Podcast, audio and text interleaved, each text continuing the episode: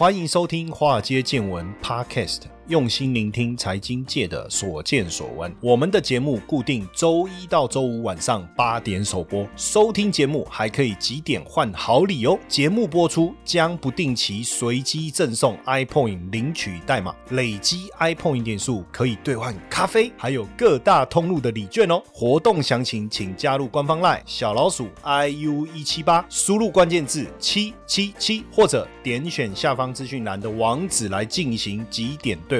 让古怪教授请您喝咖啡拿礼券吧。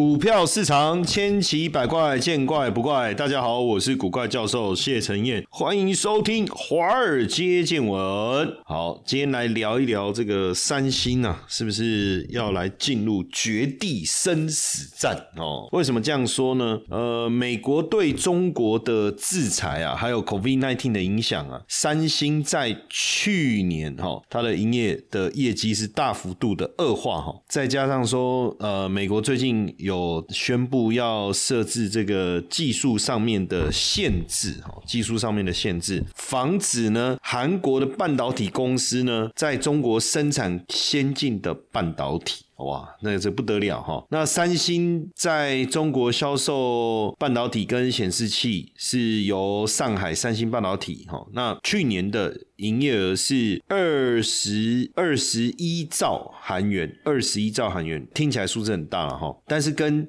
前一年度比是少了十兆韩元。那另外，三星在西安还有另外一家子公司三星中国半导体，哈，主要生产 n e t Fresh，较前一年的这个净利润哦，是下滑了三分之一，这个幅度是很大的哈。那当然，美国现在是有意要来限制中国半导体的技术升级，所以对韩国的半导体行业来讲，也进入了 c o r e 哦，就是红色警戒哦。呃，这个肯定是。是会影响整个韩国在中国生产半导体数量的一个上限哦。那因为三星目前唯一的海外就是 Netfresh 的海外基地就是中国西安哦，月产能二十七万片十二寸晶圆，Netfresh 占三星每个月的总产量多少？百分之四十，百分之四十哦。那因为三星在中国投了非常多的钱了哈，希望能够在中国达到一定的生产规模，因为这样要出出货给。中国的市场就很方便嘛，但没想到美国来这一招杀手锏哦，对三星来讲当然就很麻烦哦，非常的麻烦。而且随着内规内存规格就内 fresh 的规格提升，比如说九十六层、一百二十八层、两百五十六层，那制程的数量会增加，所以需要更先进的生产设备。但这一类的生产设备怎么来的？美国的应用材料啊，research 啊，对不对？哦，科磊啊等等哦，所以呃美。国这样的限制哈，当然阻碍了三星在整个工艺的升级哈，所以势必势必会陷入这个占整个生产比例四十到五十趴的产品是未来没有没有办法进步，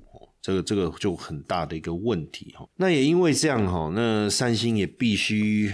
近期也在裁员哦，近期也在裁员。那计划当然在裁百分之三了哈，百分之三。最主要也是遇到了当然营运上面的一个问题。那很多人就说，哎，良率偏低是不是一个问题？我们先讲良率好了。很多人就说，为什么它良率偏低？就营运的业绩的下滑是因为良率偏低的问题。好，那先讲一个小插曲，就是它为什么良率偏低？因为有一次这个呃，美国拜登，美国不是美国拜登，美国总统拜登。哦，去亚洲就是他的亚洲行，到南韩三星的晶片厂拜访，结果呢，眼尖的网友就发现说，哎，在照片里面就看到除了拜登，还有南韩总统尹锡悦，还有三星的会长李在龙，这个很正常嘛。然后跟谁互动？跟穿着无尘衣的。员工在互动，哎呦，照道理如果是要互动，只有两种情况：一个员工也没有穿无尘衣，表示他们是在工厂外面；OK，那另外一个是双方都穿无尘衣，所以也不晓得当时的状况了。那那无尘衣员工被换了。那有网友的意思是说，这种画面难怪你们良率这么低，对不对？哈，当然这个实际的情况到底怎么样不晓得，因为搞不好员工出来啊。拜访完他回去会换嘛？那从三星的整个营收的一个结构来看，它百分之四十是百分之四十是来自于手机为主的行动通讯部门，百分之三十是半导体。那半导体是以记忆体为大宗。所以，如果整个来看，百分之二十三应该是来自记忆体。所以，从获利的角度来看呢，记忆体占整个三星集团百分之五十。可是呢，占了营收百分之四十的手机呢，却只贡献百分之二十二的获利。所以，很简单来讲，对三星来说，真正的生命线是谁？是记忆体，是记忆体。可是，二零二二年开始景气出现变化的，就是记忆体喽，对不对？而且预计可能要到今年的年中。中间呢，哦，中间的中都很难回温，甚至可能要到年底。最主要当然供需失衡是一个主要的原因嘛。这主要是一个原因了哈，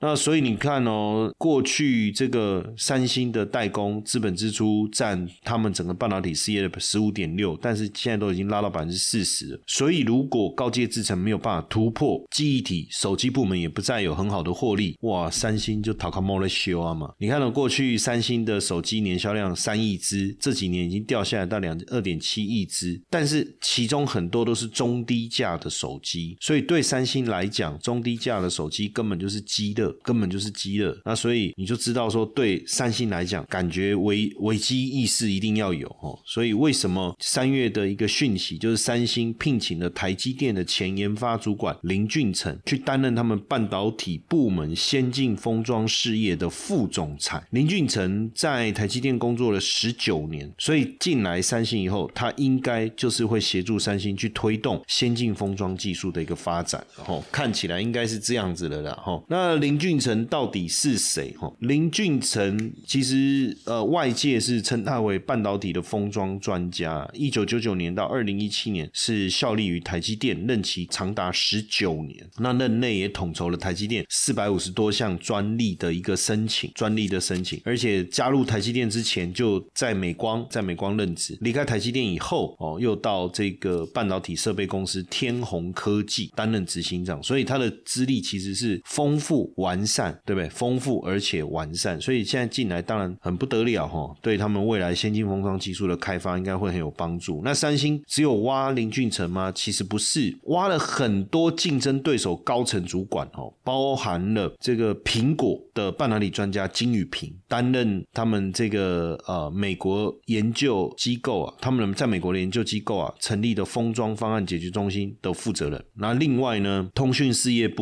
执行董事也是来自于苹果哦，还有 Intel 原先在 Intel 研究极紫外光的李香勋哦，李相勋，然后呢，在高通之前在高通专门研究那个自驾汽车半导体的，他都把他挖来了。所以你有没有发现三星怎么做？我就挖角啊，我就为了加强竞争力，我就从同业中最顶尖的公司挖最顶尖的人才。那当然，因为三星跟台积电一直互相的竞争呢，那所以现在看起来这个危机意识哦，危机。意识感应该越来越越严重哈，越来越严重。那因为三星四纳米的良率百分之六十是落后台积电。那虽然说预计今年要量产第三代的四纳米来抢市场，因为呃三星啊在今年上半年要开始量产第三代四纳米的制程。那这算是先进制程当中也蛮主要的一个产品哦。那如果呃上半年开始量产第二代、第三代四纳米制程，应该算是首。度哈首度，因为他们的报告书有提到了首度提到了四纳米哈，但当然市场估计现在良率大概百分之六十哈，没有没有像台积电百分之八十的水准这么高，但是对呃三星来讲，变成是一个很重要的一个开端哦。那当然这个最大的问题还是在库存啊，因为南韩的半导体库存哦，在一月的时候成长的速度好，库存成长这个讲起来，然后说哦成长的。速度很快，是二十七年来最快啊！基本上这是不好的，你知道吗？哦，因为库存的增加代表销货有问题嘛。一月半的底库存较较十二月增加了百分之二十八，是一九九六年二月以来最大的一个增幅。如果以年增率来看，库存增加了将近百分之四十。那半导体制造对台湾来讲很重要，对台湾的股市的成分组成来讲很重要，对南韩也是一样。半导体是南韩经济的主要的驱动力。占他们出口总额的百分之十二。所以全球需求低迷，让南韩的经济在去年的第四季萎缩，进出口也进一步下滑，半导体影响相当的大哦，相当的大。那因为半导体产业供过于求，尤其是记忆体，根本就是重灾区啊。三星的年报上面所公布的资料，去年他们的半导体库存的规模增加了百分之七十七，库存达到七千四百亿，就是去年。哦，去年库存达到七千四百亿，所以你看哦，它去年的市占率哦，在全球的市占率达到百分之四十三，然后呢，智慧型手机市占又这么高，结果拉了那么多库存，现在怎么办？现在怎么办？然后呢，到这个美国去设厂哦，到美国去设厂，那这个拜登政府的补贴出来了，补贴出来了，结果三星开始有一些钝呆了哦，开始有一些疑惑，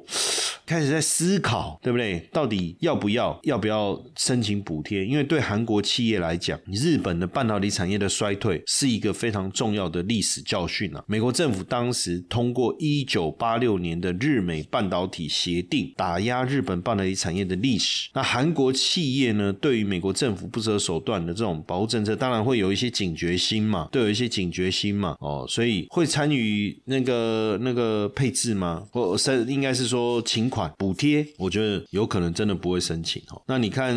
呃，三星在第四季的利润率降了百分之六，将近百分之七十哦。连海力士也发了一份报告，表示大家对未来宏观经济抑制消费者支出这件事情，会把库存推高到前所未有的水准。那现在反正供过于求嘛。我们崭新的 YT 节目《美股怪谈》即将上线哦，那邀请大家来订阅我们的 YT 节目，搜寻。古怪教授，好不好？订阅，到时候呃，我们在直播的时候呢，也会通知大家。为什么会有美股怪谈这个 YT 节目新的这个规划呢？当然，因为同学的声音，我们听到了，大家希望有更专业的财经的一个内容。大家在谈到说有关于线图、有财报、有这些资讯的走势图的时候，能不能透过 YT 的方式来分享？这个声音我们也听到了哦。那我们当然也希望提供给大家，在节目当中去分。享享有关于国际金融的资讯，还有包括国际股市的一个走势、重要的产业的方向，以及大家更关注的一些重要的财经新闻，帮大家做一个会诊。也希望透过这个新的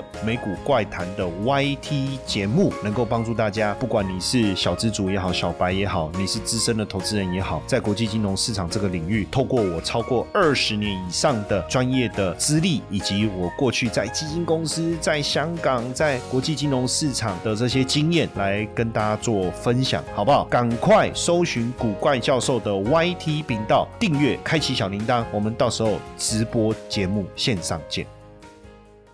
那 Intel、AMD、高通晶片其实依赖 DRAM、NAND 快闪记忆体，那为什么突然之间好像不需要了？原因是因为 PC、智慧型手机、伺服器、游戏机市场快速的下滑，快速的下滑，快速的下滑。那当然，这个市场下滑的速度这么快，确实让大家吓一跳。那你看之前美光都裁员了。美光都裁员了，对不对？第一季裁了四千八百人。那你知道它二零二三年的收益较前一年度下降多少？百分之八十八，亏损近两亿，近两亿。过去三年，当然半导体行业陷入一个需求非常稳定的过程，而这个过程被大家酝酿为。完美风暴，因为大家就是争先恐后的下订单出货，下订单出货，累积库存，怕未来客户需要产品的时候，我们没有足够的产品供应出去，结果没想到突然之间需求不见，很像那个需求的断崖，导致库存开始大幅度的一个攀升，开始大幅度的攀升。所以简单来讲，供过于求，对不对？晶片的需求消失了，消失的是需求，尤其是对晶片的一个需求。所以对记忆体工厂来讲，其实，哎，也也确实也很难，很困难呐。哦，也很困难。这个库存的天数，之前你看它的这个位置，它甚至比 Intel 泡沫跟二零零八年金融危机那个时候还要高，这绝对是一个很大的一个问题。所以对三星来讲，当然要想办法。所以刚才讲到了，先抢人再说吧，先把人抢来嘛，对不对？抢人，把人抢来之后，才能开始知道怎么样去巩固他们在半导体业的一个地位。其实最后真正的目的是什么？当然是抢订单。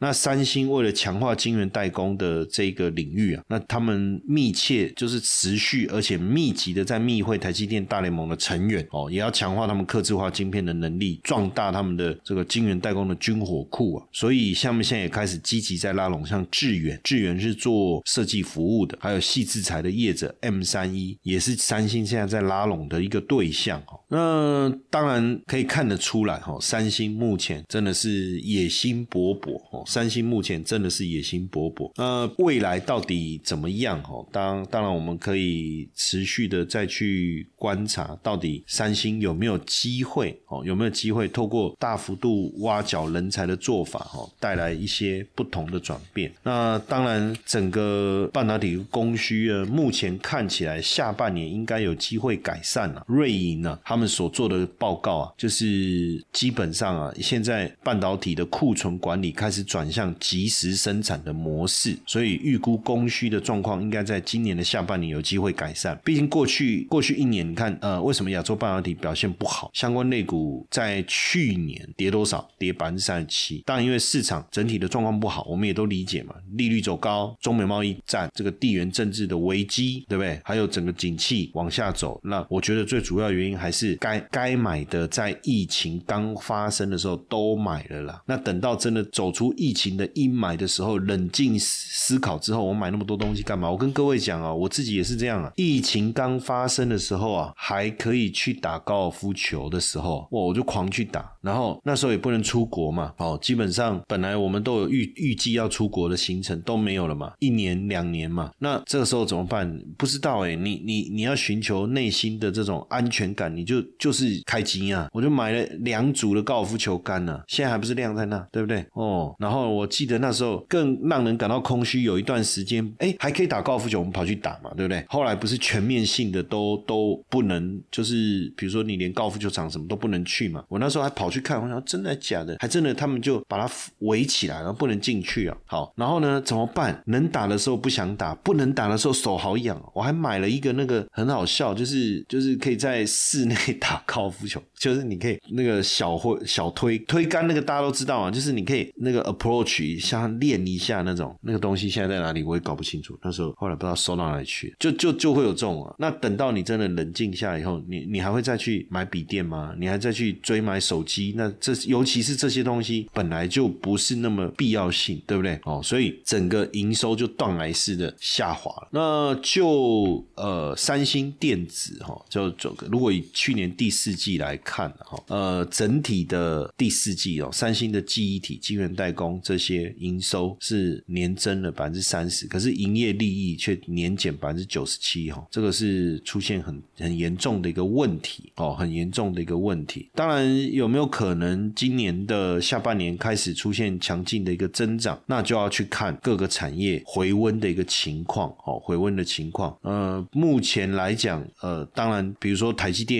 也有讲到，就是说库存今年第一季、第二季会有调整嘛？哦，包括日月光也有提到整个产业的状况嘛？哦，那当然，接下来我觉得重点还是在这个包括高阶智慧型手机啦，哦，或者说这个军工啊，还是高速运算啊、资料中心啊、大数据这些的议题，能不能重新再把这个晶片的需求重新带上来？当然，目前看整个市占来讲，最高的其实是谁？是台积电啊。台积电排第一名，三星排第二。但如果讲整个 market share 的话，哦，到去去年底，台积电是占了五十八点五，三星是十五点八，第三是联电六点三，再来是格罗方的 Global Foundry 是六点二，中芯国际是四点七。当然，这个都还会有一些调整，可是基本上大家可以看得出来，呃，市占率的情况。所以对三星来讲，我相信它也不好受啊。跟台积电相比，它在记忆体这一块那么强，那晶圆代工这个为什么幅度？落差那么大，但基本上哦，如果从整个晶圆代工产值来讲，其实是。衰退的其实是衰退的，可是呢，台积电的市占率反而逆势增加。当然，最主要还是因为库存修正的一个关系哈，库存修正的关系。初期当然台积电有 iPhone 啊，有 Android 啊这些哦，但我觉得最主要是整个市场往下走了，所以单子就变成更集中，就变成更集中哦。那接下来当然也有一些好消息，我们在持续观察，因为苹果的新笔电，它的那个 MacBook Air 十三寸跟十五寸要用 M 三的晶片，而这个应该是包括 iPhone 十五也会导入全新的 A 十七处理器哦。那这不管是 M 三也好，A 十七也好，都是三纳米生产的，都是三纳米生产。所以如果能够重新的把市场激活起来哦，激活起来，那应该就有机会哦，应该就有机会。那对台积电来讲，三纳米的制程哇，那就是不是有可能能够把它的整个产能率把它拉高哦？这个也是大家在观察。但我觉得对台积电来讲，应该还是好消息啦，因为毕竟之前七纳米哦，七纳米那晶圆代工的价格是一万美金，那五纳米一万六千美金，然后再来三纳米两万美金，所以对台积电来讲，相对其他的业者，应该是还是比较有有它的优势吧，对不对？有它的优势存在哦，有它的优势存在。那当然对三星来讲，是不是真的有机会能够透过这些方式哦，来去追上台积电哦？坦白说，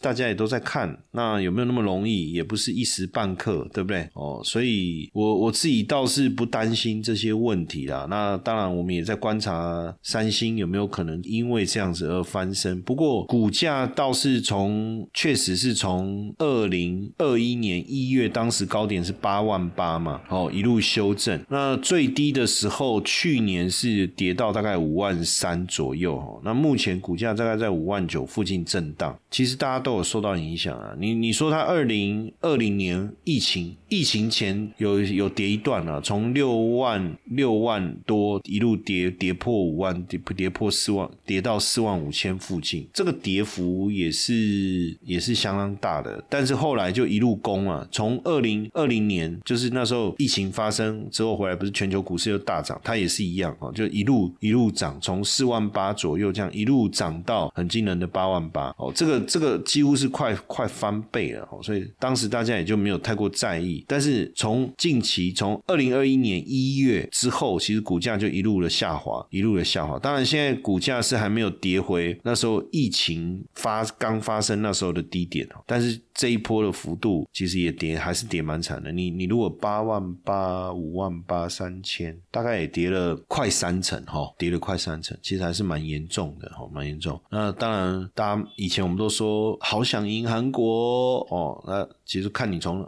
看你是什么想赢它啦，是棒球还是篮球？啊，如果讲半导体，我们早就赢了嘛，对不对？哦，你看台积电的规模远大于这个三星电子哦。当然，不过我还是蛮喜欢他的手，使用他的手机，其实还还是不错，好，还是不错了。好，那看看吧，看看最后三星有没有办法突围了，在这种中美贸易战，然后又觉得现在就是一个很尴尬的的这个环境。不过我们也希望赶快看到半导体的这个状况，赶快。回温嘛，因为半导体的个股对台股来讲也是非常重要的一环。嘿，各位铁粉们，如果喜欢华尔街见闻，请大家多多按下分享键，让更多人能听到我们用心制作的节目。你们的一个小动作，是支持我们节目持续下去的原动力哦，快去分享吧！